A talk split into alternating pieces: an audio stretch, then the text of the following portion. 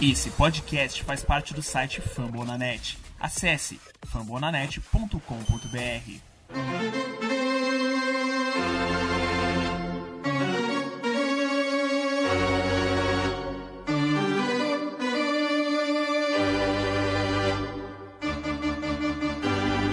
It's time for Dodger Baseball.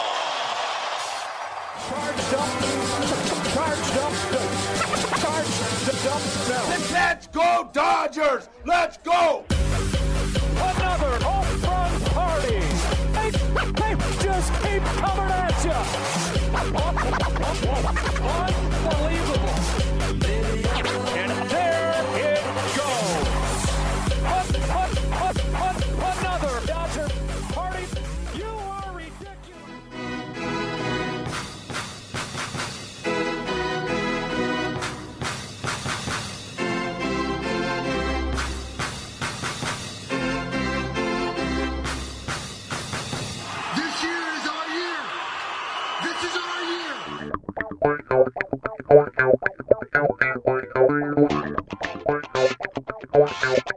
E aí, Dodgers Nation, tudo bem? Como é que vocês estão? Sejam muito bem-vindos ao meu, ao seu, ao nosso Dodgers Cast Baseball. Isso mesmo, o podcast oficial da família Fambonanet para falar das coisas do campeão da World Series 2020, o Los Angeles Dodgers. Episódio de número 34. Seja muito bem-vindo, se joga, porque a partir de agora muito conteúdo, muita coisa atualizada semanalmente chegando com notícias fresquinhas falando de Glendale, Arizona. Afinal, estamos no Spring Training 2021, é a pré-temporada do beisebol. Eu sou o Thiago Cordeiro, siga a gente lá no arroba CastDodgers, arroba CastDodgers, segue lá. E junto comigo está Fernando Franca, o arroba Dodgers da Massa, e o Gui Deluca, o arroba Gui Deluca com dois Cs. Começo falando com o nosso Papi Fernandão. E aí, Fer, mais uma semana de Spring Training. Agora a gente já tem um track record maior, muito assunto nos próximos minutos. Seja bem-vindo. Fala Tiagão, fala Gui, galera que ouve a gente aqui no Dodgers Cast. Alegre, alegria imensa estar com vocês. Semana cheia, semana de jogos, bastante coisa para observar, bastante coisa para falar. Algumas coisas que agradam, outras nem tanto, que a gente vai debater aqui. Muito bom. Vamos dividir.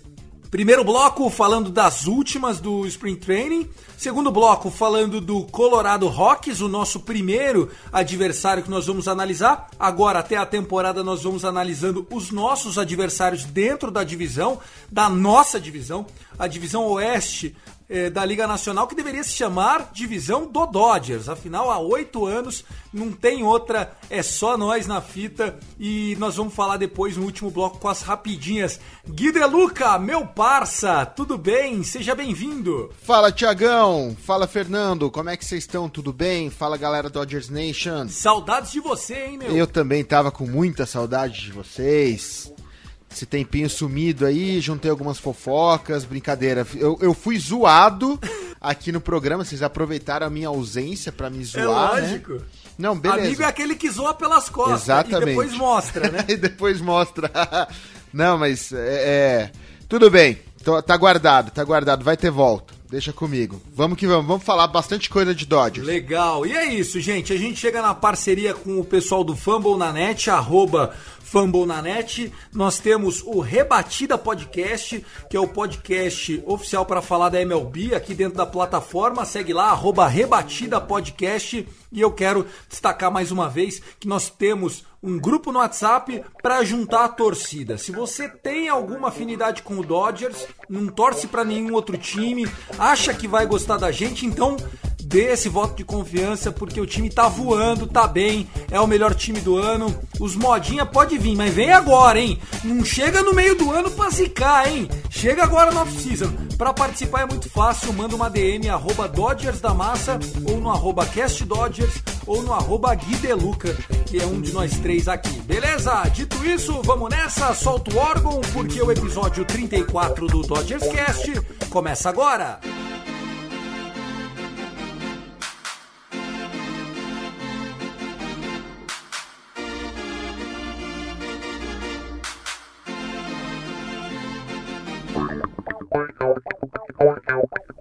Primeiro destaque desse episódio não podia ser outro. Tivemos Los Angeles Dodgers contra San Diego Padres. O jogo estava marcado por uma expectativa, digamos que o Spring Training não serve para nada, mas na folhinha a gente coloca aquele círculo ali no calendário, principalmente do ano passado para cá, desde o muito obrigado Trent Grisham, não esquecemos de você e da sua contribuição para o nosso caneco do ano passado. Bom, enfim, Moral da história, chegou na hora, tiraram o Tatis, tiraram o Grisham, tiraram o Machado, meteram um, um, um, lado B ali, e aí o jogo começa tenso, o walk na primeira plate, né? A gente teve ali, é, na verdade, walk não, a gente teve uma batalha, single do Odor, depois um walk do Trevor Bauer que tava no montinho, e aí sofremos mais do que deveríamos, né? Acabou a partida, Trevor Bauer disse que no primeiro inning ele estava tentando se encontrar porque ele fez uma autoproposta. Ouçam essa, uma autoproposta de arremessar com um dos olhos fechados, igual o Piratinha, assim ó, fecha um olho e arremessa. Meu Deus, que loucura! Fernandão, que história é essa, mano? Tiagão, Bauer sempre surpreendendo, né? Sempre trazendo coisas no mínimo divertidas, né? E ele falou depois do jogo, né, justificando por que estava jogando só com o olho aberto, que ele falou: "Se estava difícil de rebater contra mim com o olho só aberto, imagina com os dois". Então, essa é essa ideia louca dele fez algum sentido, né? Ele estava tentando reconfigurar algumas coisas em relação à mira, o lugar de soltura da bola, é, posicionamento da bola na zona de strike. E é isso que nós vamos ter com o Bauer, né? Vamos ter muita vontade, vamos ter muita habilidade, muita qualidade, mas também vamos ter umas loucuras aí ao longo de 2021. Ô Gui, você acha que ele fez isso porque era o San Diego Padres, meio que pra dar uma esnobada? Olha, eu não tinha. Eu vou confessar um negócio para você. Eu não tinha pensado por esse lado, de querer esnobar o San Diego Padres. Eu não acho que, que a galera dos Dodgers esteja entrando na pilha do San Diego Padres. Eu sei que esse joguinho do Spring Training aí, os Padres ganharam e teve festa em San Diego, né? Teve parada lá, sabe, daquele jeito que eles fazem. Mas Los Angeles, cara, não estão nem aí. Eu não acho que, que o Bauer tenha feito por isso.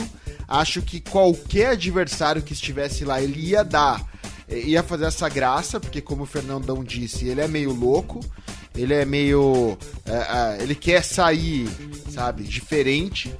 Então não acho que, por, que era por conta do San Diego. Acho que ele é, é, fora de série mesmo. Eu tô achando que tem uma pimentinha nessa história, ainda mais depois que o Blake Snell, que nem bem chegou, falou que todo jogo é importante, mas quando é contra o Dodgers o vestiário se empolga um pouco mais. Enfim, o que a gente tem para dizer é que nem no Spring Training a polêmica deixa de acontecer. O Trevor Bauer realmente me assustou.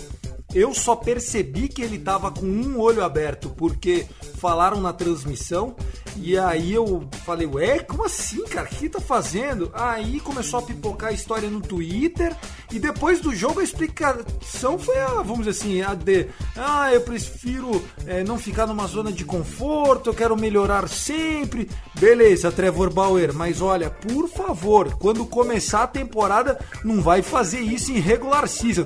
Posso ficar tranquilo ou você acha que em um dos 162 jogos ele também vai vir com gracinha, Fernandão? Não, não, Tiagão, eu acho que quando o negócio estiver valendo, vai estar tá valendo de verdade. Ele né, aproveitou, além, claro, né, desse lance aí de arremessar só com o olho aberto, ele aproveitou antes da partida para fazer uma pequena provocação ao Manny Machado, né?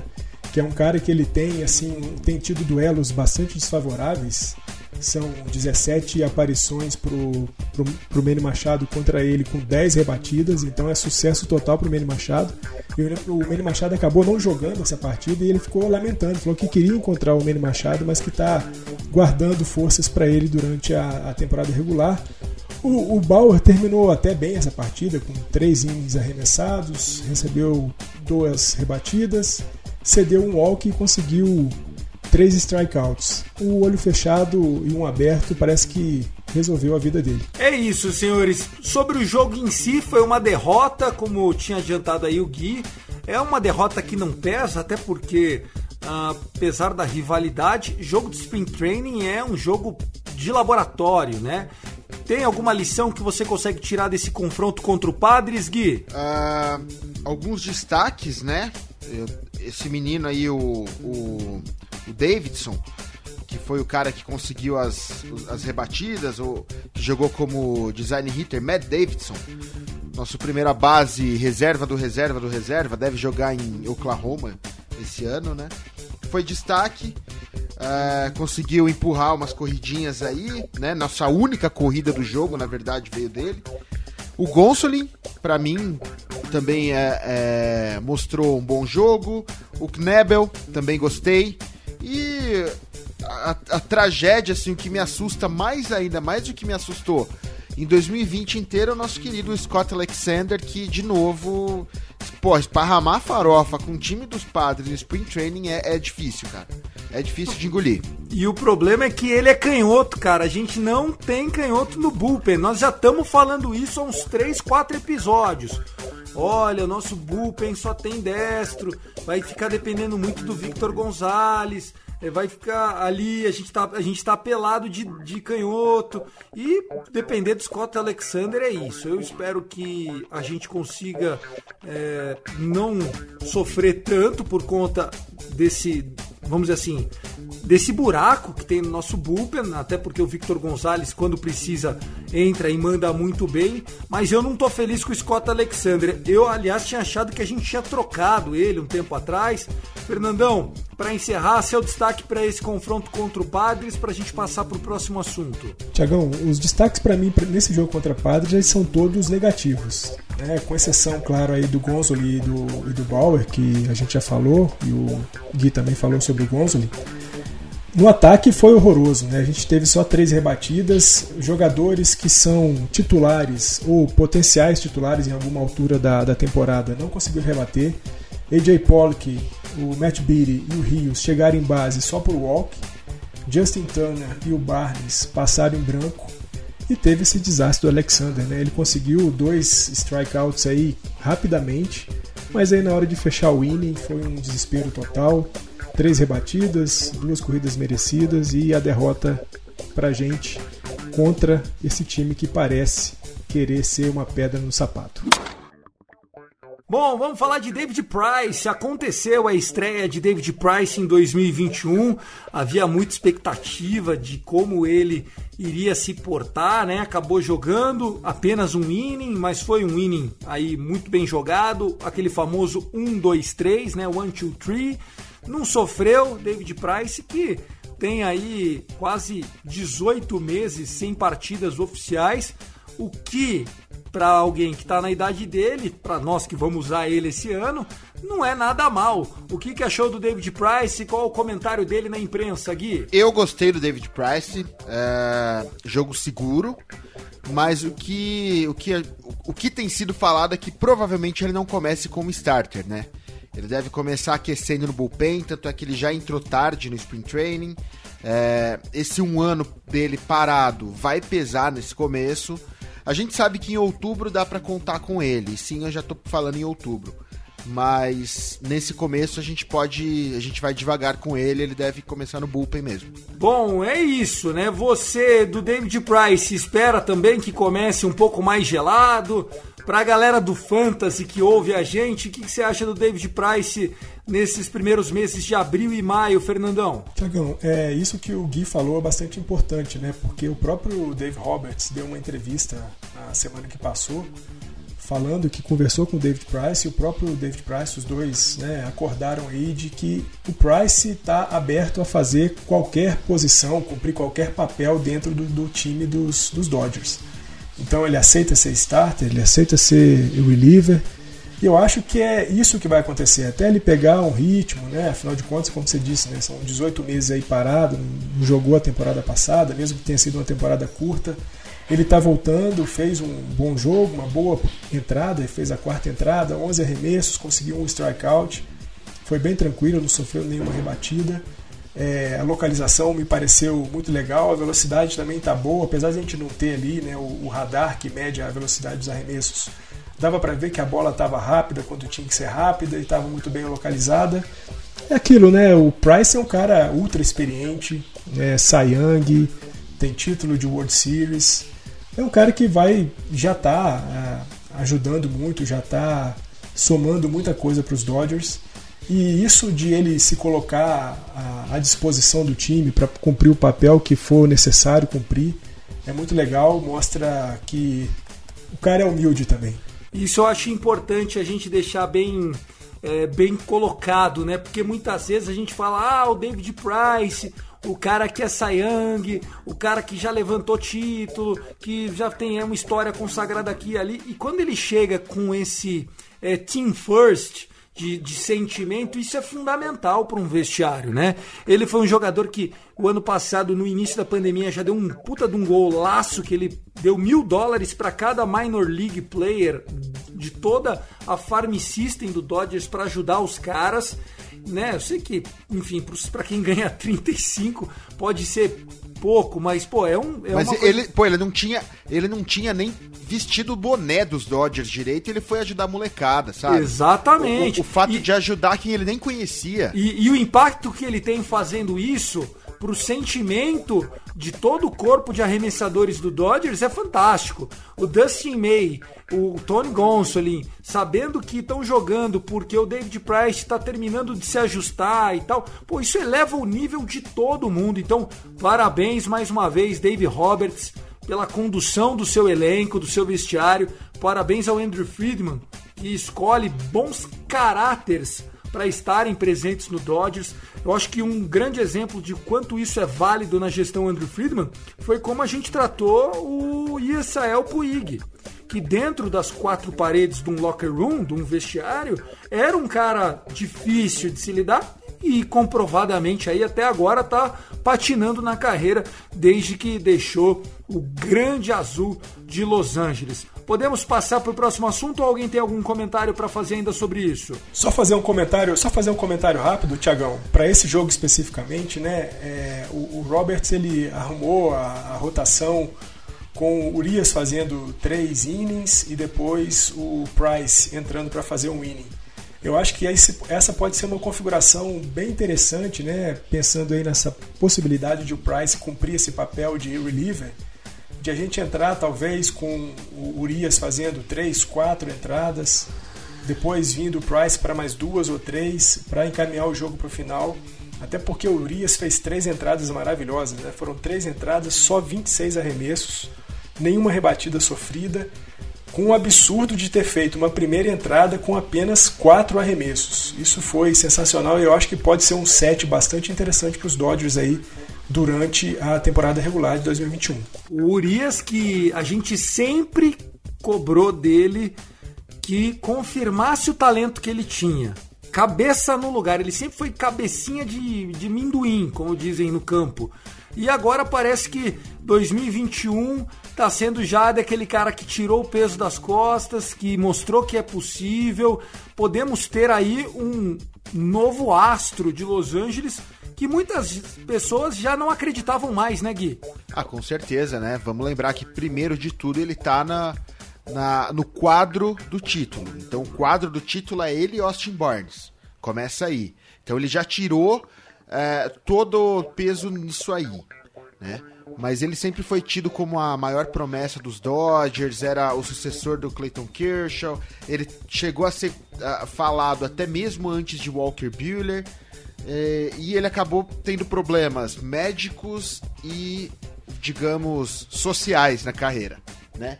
É, agora eu acho que ele tá pronto para brilhar, ele tá pronto para ser Cara, ele também é um cara que dá para colocar onde, onde o Dave Roberts quiser, e o Dave Roberts sabe disso, né? Dá para colocar como closer, que ele já pegou a maior bucha de qualquer arremessador, como starter, é, reliever, enfim.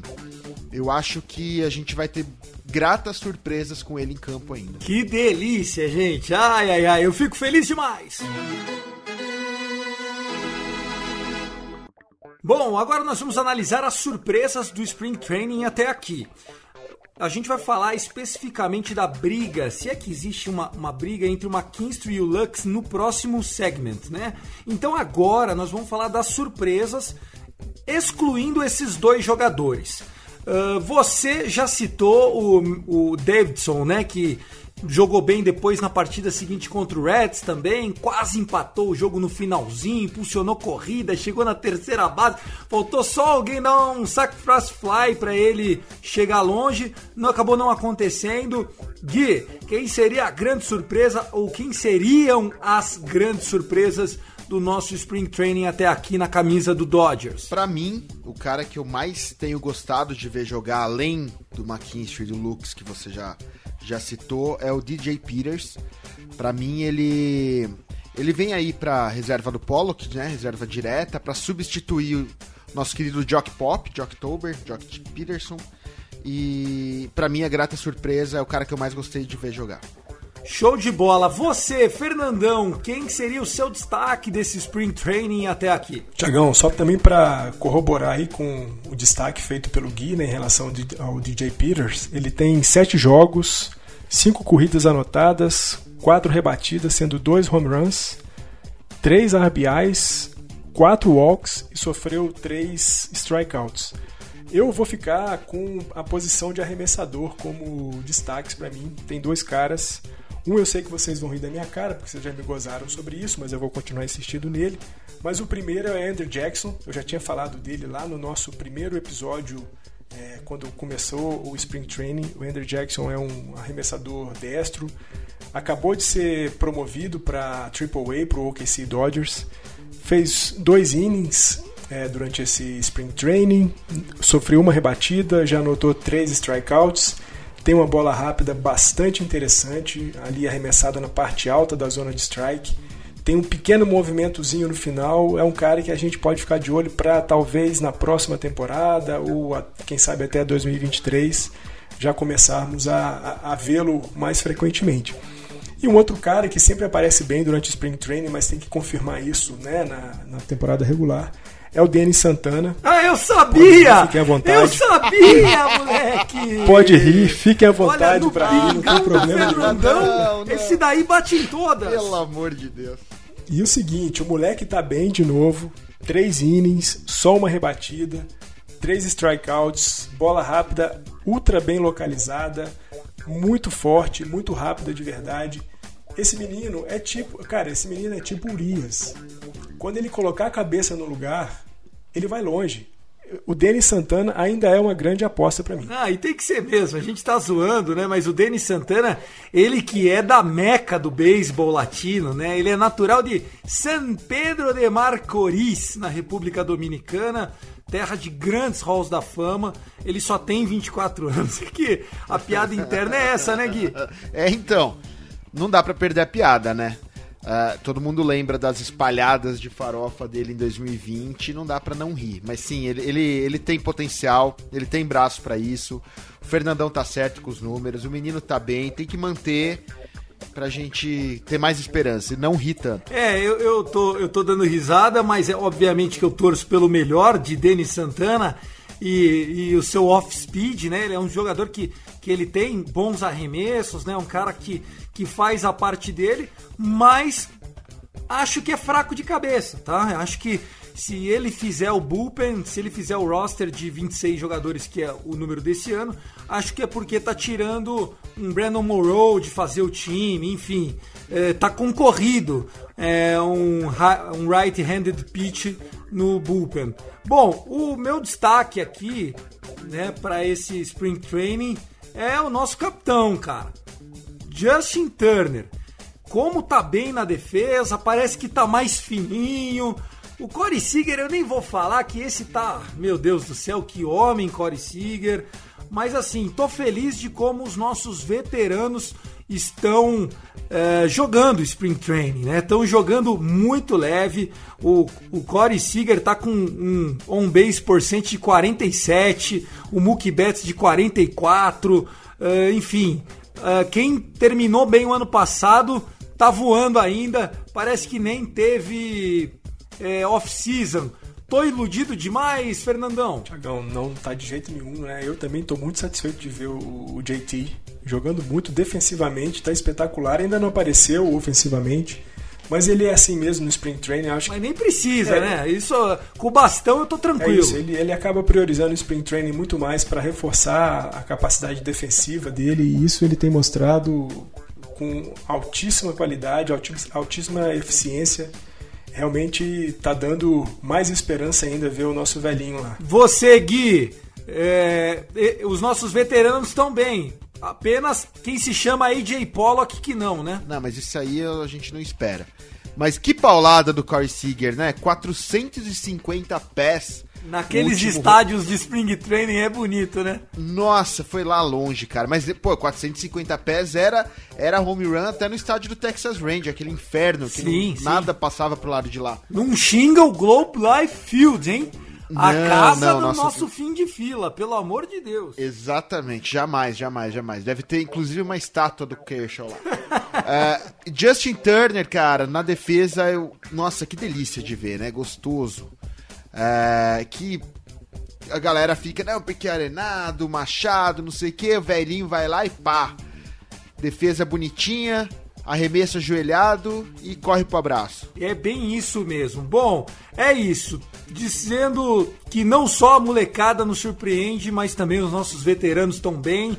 Lembrando, pessoal, nesse momento a gente está gravando esse episódio numa quarta-feira, não, numa terça-feira, dia 9 do 3, aliás, após o Dia Internacional da Mulher, um beijo para as mulheres na audiência.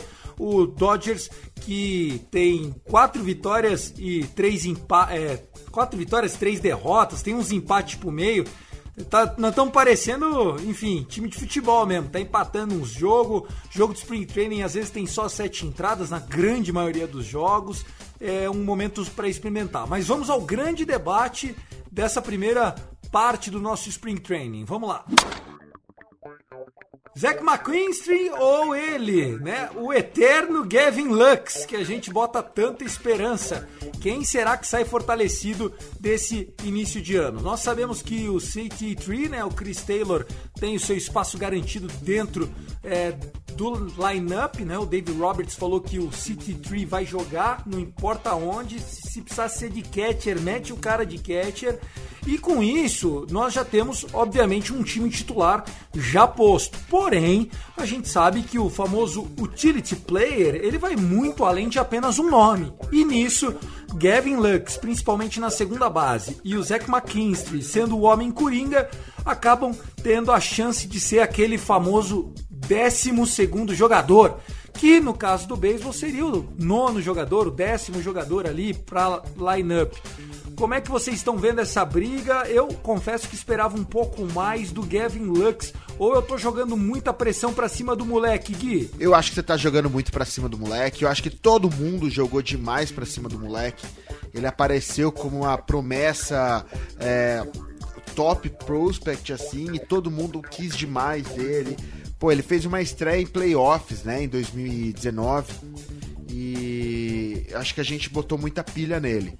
Ano passado ele jogou sem preparo. O moleque jogou videogame as férias inteiras, né? Inclusive representando os Dodgers, o campeonato de videogame lá da MLB no, no, no começo da pandemia. E for, chegou fora de forma, assim, chegou bem, bem, bem errado para a temporada de 2020. Mas eu acho que ele tá, tá tomando. É, eu confio na confiança que o Dave Roberts coloca nele. Então eu tô, tô tranquilo e acho que em relação a Zach McKinstry é pra gente não sentir mais saudades de Kiki Hernandes. É, que, que seja feliz em Boston, mas agora a nossa realidade é Zach McKinstry e eu tô muito feliz com essa realidade. Tiagão, eu acho também que a gente acabou colocando muita pressão em cima do Lux. É, nesse Spring Training, se a gente for analisar números apenas, o Lux tá melhor do que o McKinstry, né? Foram quatro jogos pro Lux, com cinco rebatidas, sendo uma double. Impulsionou duas corridas, tomou dois strikes, está com uma média de 455 aí, ponto 455 de rebatidas. O McKinstry vem com seis jogos, quatro hits, um RBI, tomou três strikeouts na testa e está com uma média de 333. Se a gente pensa na dinâmica do jogo, né, e no que cada um pode fazer, o McKinstry é um cara que faz a segunda base, faz também, se for necessário, o outfielder. O Lux faz a segunda base, a terceira base e até o shortstop, se for preciso. Eu acho que o Lux é, entendeu o que, que ele precisa fazer para ser de fato aquela figura que todo mundo espera que ele seja, o top prospect que ele foi. Então ele se preparou fisicamente, ele se preparou mentalmente ele tá com a confiança do, do Dave Roberts para poder fazer o jogo. É, o Roberts já anunciou que o titular da posição da segunda base é o Chris Taylor, mas eu acho que a gente vai ver o Gavin Lux em muitas partidas durante a temporada de 2021 e acho que ainda vamos ter que esperar um pouco mais para ver o McKinstry com frequência no roster dos Dodgers. Tá certo. Essa disputa, quem tem a ganhar é o torcedor do Dodgers. Eu acho que o Zach McKinstry está eh, um pouco mais mentalmente preparado. Ele já tinha sido uma grande surpresa na primeira spring da, da primeira spring training que nós tivemos em 2020, né, pré-pandêmica. E acho que ele tem grandes chances aí de ser mais utilizado até do que o próprio Gavin Lux. O Gavin Lux que como bem disse o Gui, né? Foi um cara que foi o, o prospect número um da Baseball América, o que é um fardo muito grande que nem sempre os jovens conseguem carregar. Imaginem só, senhores, você ser o número um prospect da Baseball América, né? Você, enfim, tem a pressão para ser um All-Star e nem todo mundo é, é, o Bryce Harper, nem todo mundo é o Han Soto. É, nem todo mundo é o Manny Machado. Tô dizendo aí de, de prospects que eram número um da Baseball América e que se consumaram em, em All-Star Players, em jogadores com uma carreira ou relevância profissional, né? No caso do Gavin Lux ainda tem muito tempo pela frente, né? Acho que o Zach McKinstry, até por ter essa quilometragem maior que o Gavin Lux, sai realmente em vantagem. Sobre sentir saudades do que quer, gostei dessa provocação e para encerrar esse primeiro bloco, eu queria terminar falando do Kike, então. O Kike tá mandando super bem lá no, no Boston Red Sox. É, começou muito bem mesmo, mandando home run. Ele é um cara que gosta de começar quente, né? Muito intenso. Eu acho que o, o Kike, ele vai fazer mais falta na brincadeira, no dia a dia, na concentração. É, naquele glue, né, que eles chamam, naquela cola, na química do elenco do que realmente em campo. Em campo, é, o, o, o que quer, ele realmente tinha aí as suas limitações ofensivas, algumas defensivas também, não é um jogador perfeito. Acho que foi bom para todo mundo essa saída do que quer. Ele para se provar e a gente para dar espaço para molecada. Dito isso, vamos lá encerrando o primeiro bloco do nosso Dodgers Cast.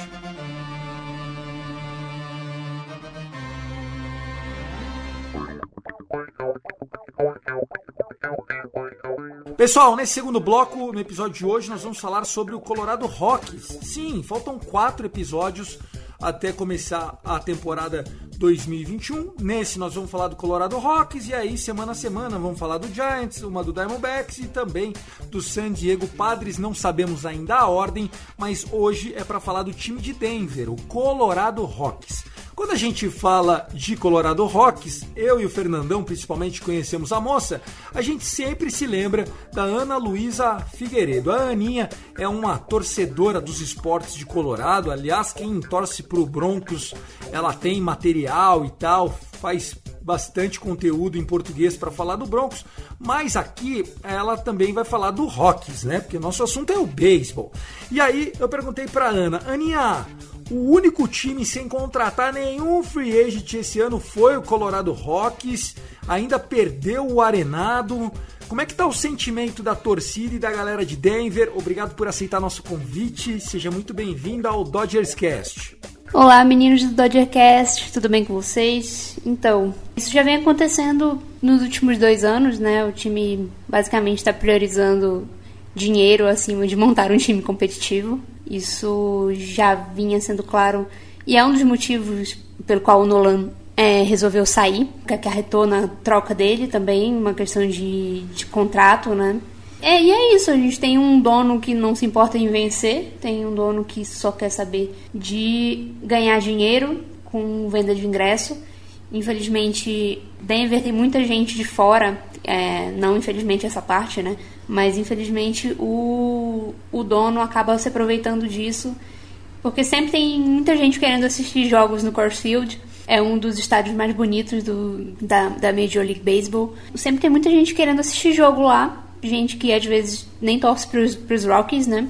Acaba sendo um, um lugar para vender ingressos, cada vez fica mais claro isso, que o dono do time só quer vender ingressos, vender é, ganhar dinheiro em cima do time e não ganhar nada em questão competitiva. Então, a torcida de, de Denver, não diria decepcionada, porque já era algo que a gente sabia que o sentimento é bem ruim em relação a isso.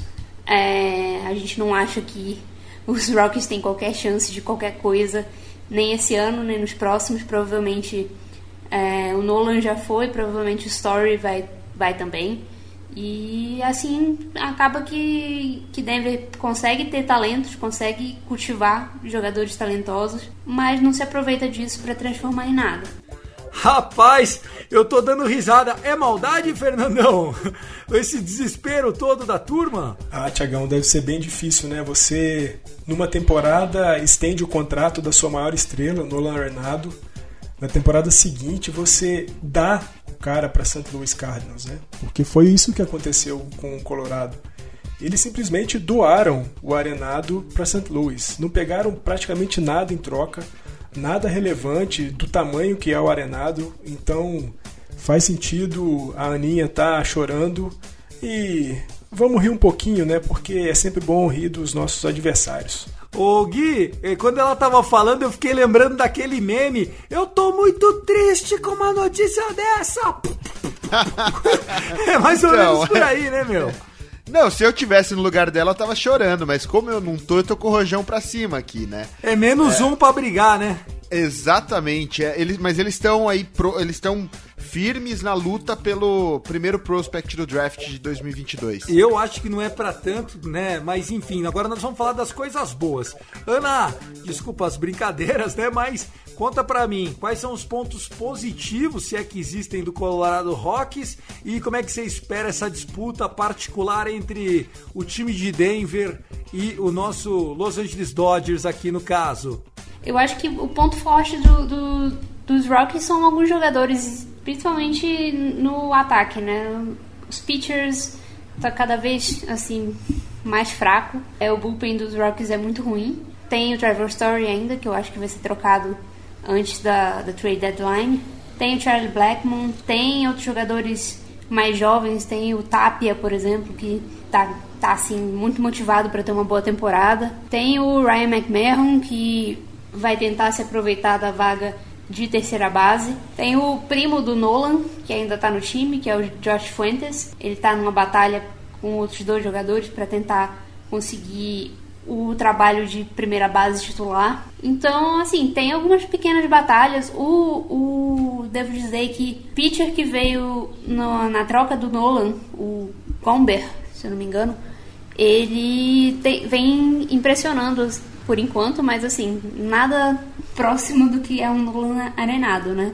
Então a troca do, do Nolan foi um impacto muito grande, principalmente pelo não retorno de nada. E foi um algo que deixou o torcedor dos Rockies muito decepcionado. Então, aquele desapontado, mas não surpreso, né? Por aí, eu acho que quanto a confronto com os Dodgers, o que a gente pode torcer é por tentar conseguir um ou outro triunfo em cima do, do rival, né? Não acho que os Rockies vão ser favoritos em qualquer jogo que eles entrem em campo. Um time que não contrata free agents há dois anos contra o time com a maior folha sal- salarial da MLB. Então, acho que é um confronto até é, complicado de se assistir, mas o que a gente pode fazer é torcer para que um ou outro jogo a gente consiga arrancar uma vitória. E é isso, valeu galera. Ó, jogou a responsa no nosso colo, hein, Fernandão? Falou que quando tem o único time que não contratou ninguém há dois anos contra a maior folha do beisebol, é difícil esperar outra coisa que não seja vitória. Eu sei que é assim, mas não precisa jogar na cara, né, Fernandão? Ah, é assim, né, Tiagão? É, bom, eu não vou discordar da Ana quando ela fala sobre isso, né? Dodgers vai ser favorito de fato né, em todos os confrontos nessa temporada. Claro, jogar lá no Coors Field é sempre alguma coisa diferente, né? A bolinha voa um pouco mais, é, é sempre mais imprevisível é, pensar no que, que vai acontecer. Colorado ainda tem algumas figuras legais para se ver, o Raimel Tapia, o Blackmon, né, o Story, como a própria Aninha falou. Eu acho que o grande problema do, do Colorado está no Montinho. É um time sem qualidade na rotação titular, é um time com pouca qualidade no bullpen. Então a gente vai ter um, um, um Rockies que vai tomar algumas pancadas durante toda essa temporada. E sem dúvida, né, nos jogos contra a gente, a chance disso acontecer com bastante frequência vai ser grande. E aí, vamos fazer uma projeçãozinha rápida aqui: 19 jogos, 15 4 pra gente. 15 4 eu gosto dessa previsão. Você, Gui, quando pensa no Colorado Rockies como adversário no confronto direto, jogar lá em Denver é sempre complicado, na altitude, bolinha viaja mais. Porém, esse time do, do Rockies, como a Ana falou, né, meu? Elogiando Tapia, elogiando McCann, uns caras, pô, pelo amor de Deus, que não ia fazer o time do Dodgers, hein? Não, sem dúvida, né? A gente vai pegar um time que é praticamente double A. Esse time não joga nem Oklahoma. A gente precisa ganhar deles. Eu acho que perder 4 em 19 é um número bom. Concordo com o Fernandão. Vamos, vamos aí pra gente não se achar tanto. Tem o fator responsa na, nas nossas costas. Que a Aninha foi muito sagaz nessa nessa nesse fardo, jogando mulher, pro a nosso mulher lado. É braba, é, ela só tem voz de doce. é, viu? jogou pras nossas costas aí, muita sagacidade. Mas eu acho que a gente tem que ganhar. Se não ganhar, vai ser feio. É, eu também acho. Acho que a pressão tá grande. Nos próximos episódios, então, a gente vai analisando os nossos rivais da National League West, né? A divisão oeste da Liga Nacional, também conhecida como a- o chiqueirinho do nosso Los Angeles Dodgers. Vamos pro último bloco.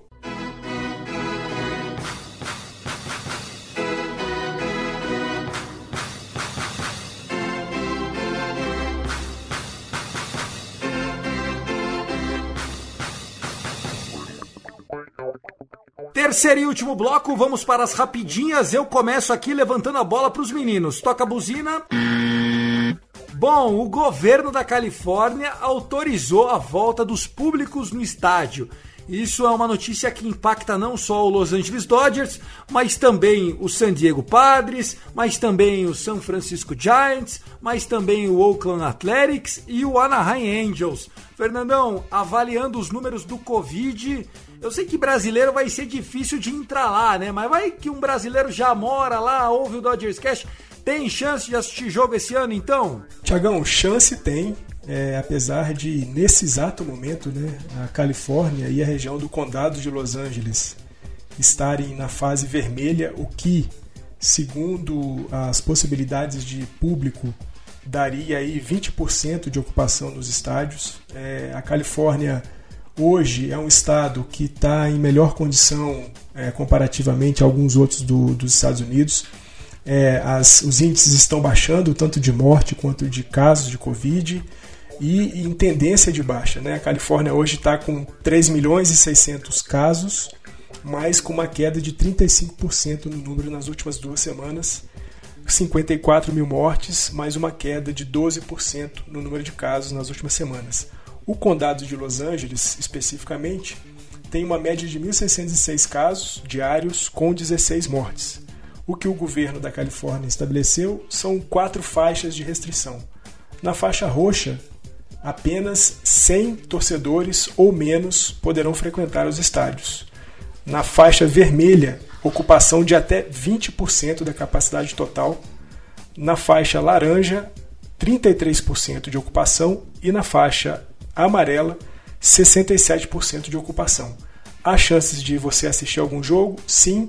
Sendo brasileiro, muito difícil, mas há possibilidade. O que, que você achou dessa medida? Lembrando que dos 30 times da MLB, apenas o Washington Nationals segue sem uma previsão mínima para a abertura dos portões para os torcedores. Gui, Olha, falando especificamente do estádio do Los Angeles Dodgers, é, é possível, super possível de se assistir um jogo lá com cuidado, tá? Os lugares lá são realmente marcados, é- existe uma organização absurda. Se, é, o estádio está sendo, tá funcionando como ponto de vacinação, né? Então, se organizar direitinho, não colocar as pessoas para se encontrar, tem 500 entradas pelo estádio dá pra você colocar, organizar bonitinho e, e- e as pessoas assistirem. Eu acho que o, o grande problema do brasileiro não entrar num jogo dos Dodgers não é nem pela pandemia, é mais pelo preço.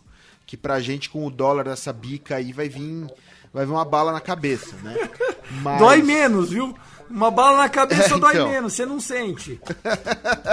então, mas eu, eu, eu gosto, eu gosto muito dessa decisão. Acho é, que tem que ter todo cuidado. Eu.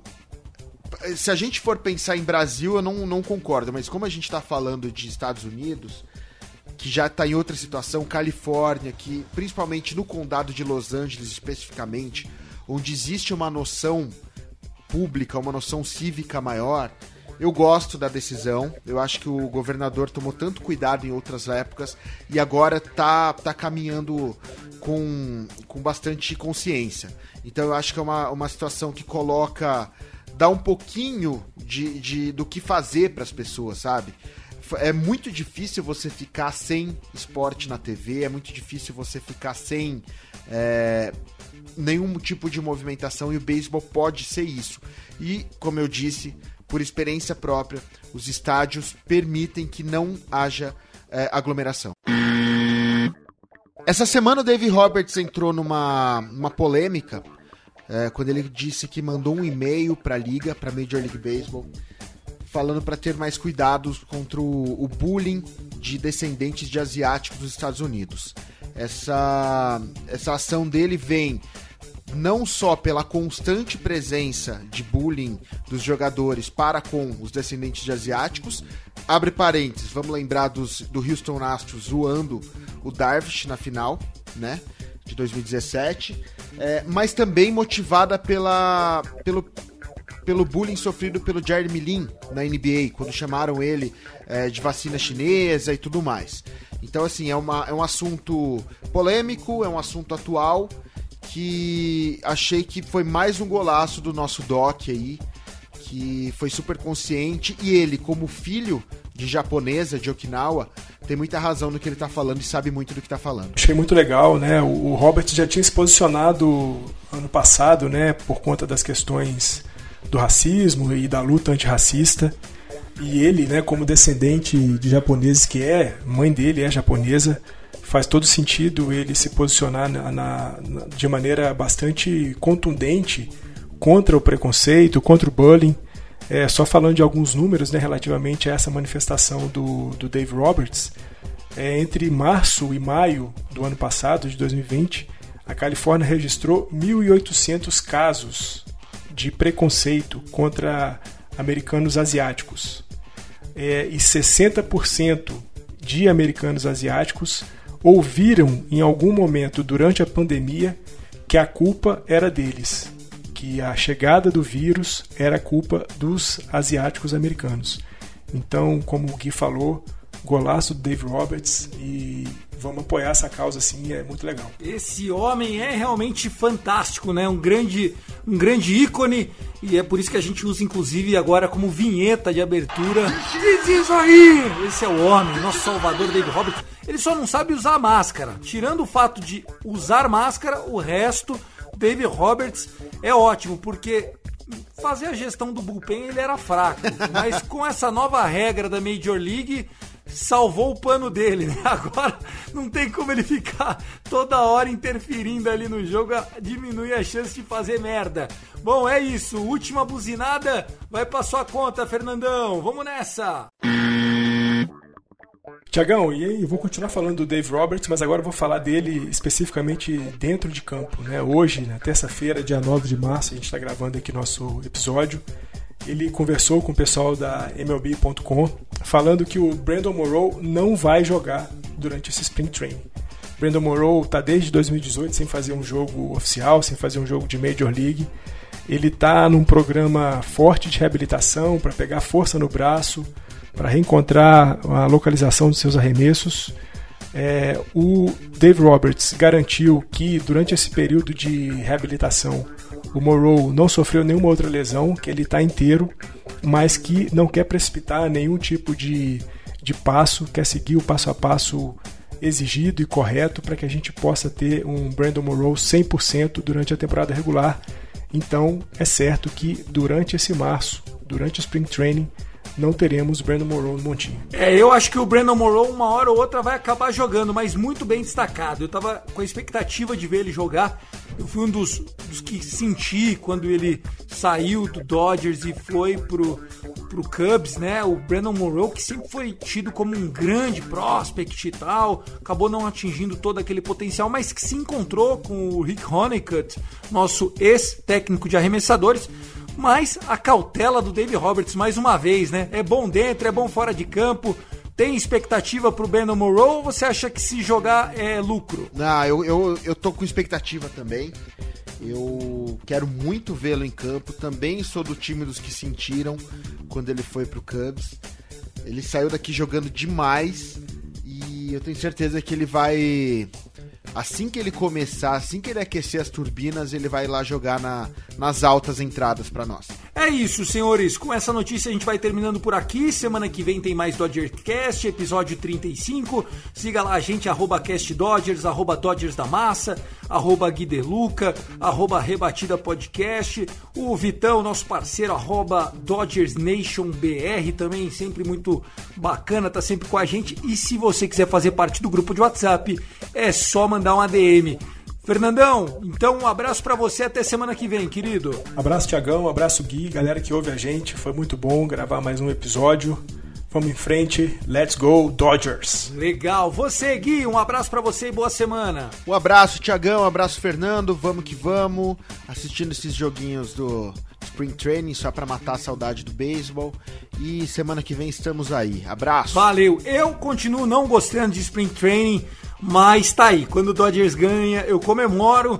Quando o Dodgers perde, eu fico pistola, mesmo que o jogo não valha nada. Um forte abraço e até o próximo episódio. Valeu!